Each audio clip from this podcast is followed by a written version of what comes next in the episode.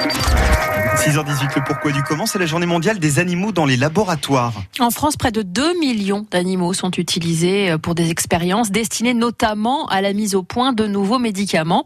Damien Robin, pourquoi a-t-on du mal à se passer des animaux dans les laboratoires? Eh bien parce que selon les chercheurs, il est impensable aujourd'hui de réaliser des recherches médicales de qualité en utilisant uniquement les cultures in vitro ou d'autres méthodes alternatives aux animaux. Quand vous entendez parler d'expérimentation sur des animaux, à quoi pensez-vous? Probablement à des lapins qu'on oblige à fumer, ou à des hamsters dans les yeux desquels on verse des produits cosmétiques. Alors ce n'est pas exactement ça, mais ça peut y ressembler. Pour évaluer l'efficacité d'un nouveau médicament, il est systématiquement testé sur des animaux de laboratoire.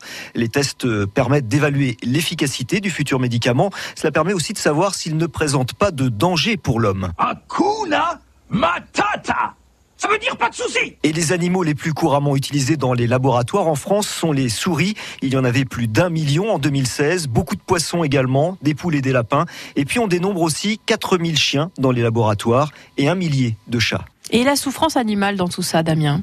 Physique ou psychologique, elle est bien réelle et à l'occasion de cette journée mondiale, les militants anti-vivisection manifestent pour sensibiliser aux souffrances de ces animaux dont beaucoup périssent dans les laboratoires. Selon eux, il faut arrêter toute expérimentation animale.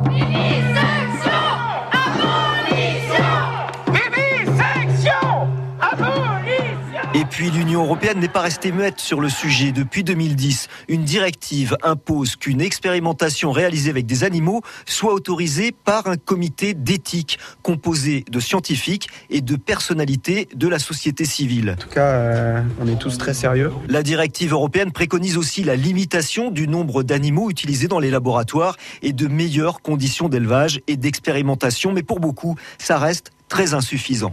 Et que deviennent les animaux issus de l'expérimentation? Depuis plus de 20 ans, le Graal, le groupement de réflexion et d'action pour l'animal, intervient dans les laboratoires qui pratiquent des expérimentations.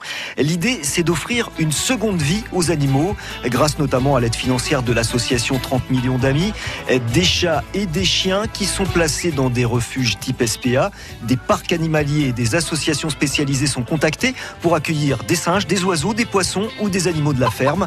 Mais attention, ces animaux ont souvent été fragilisés physiquement et psychologiquement. Les chiens, par exemple, qui n'ont connu que le chenil ou les cages des laboratoires, peuvent être assez craintifs au début.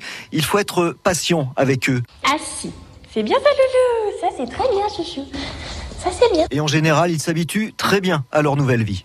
Le pourquoi du comment avec Damien Robin à retrouver sur notre site internet.